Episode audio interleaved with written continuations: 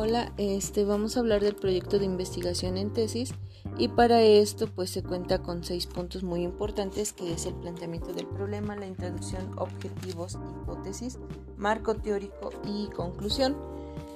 Para eso también debe de ser eh, pues un análisis este, profundo, una reflexión y también una interpretación.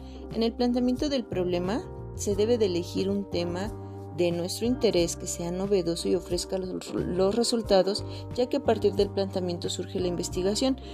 Una vez que se elige surge de una interrogante y el planteamiento debe de ser los factores que estamos, este, pues estos nos provocan en la introducción, pues más que nada es la visión general de un tema investigado, el conocimiento del tema sin profundizarlo y también el propósito es atraer la atención del lector. Se usan palabras datos de interés sin llegar a explicar todo el tema. Los objetivos es lo que esperamos lograr con nuestro proyecto, en otras palabras son las metas. Se debe delimitar el alcance. El objetivo general es el que resume la investigación y también debe de tener tres o más objetivos particulares para hacer esto más a fondo nuestro análisis. En la hipótesis explica la problemática planteada y busca predecir los resultados de nuestra investigación. También deben de ser precisas y claras y no debe de ignorar alguna ley científica. También se debe de aclarar la relevancia clara.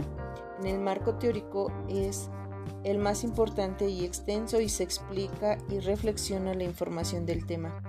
No importa la fuente de revista, de libro, de periódico o de internet, todo es muy importante, solo que se debe de verificar y que sea información completa y veraz y también confiable. También se toma en cuenta la investigación de campo, cuando consiste en encuestas, entrevistas o cuestionarios a cierto número de población, también se toma la muestra. Y no se debe plagiar, esto tampoco se debe de copiar y se debe de citar los textos. En la conclusión debe de ser una redacción de teoría y la opinión final de nosotros. Así que si se cumplieron o no la hipótesis u objetivos y debe de estar integrado para no aburrir al lector y también no debe de estar muy extenso. En la bibliografía se deben de integrar todas las fuentes de la información. Esto es para que sea más fácil. También debe de contener un índice para que la búsqueda sea más fácil de leer.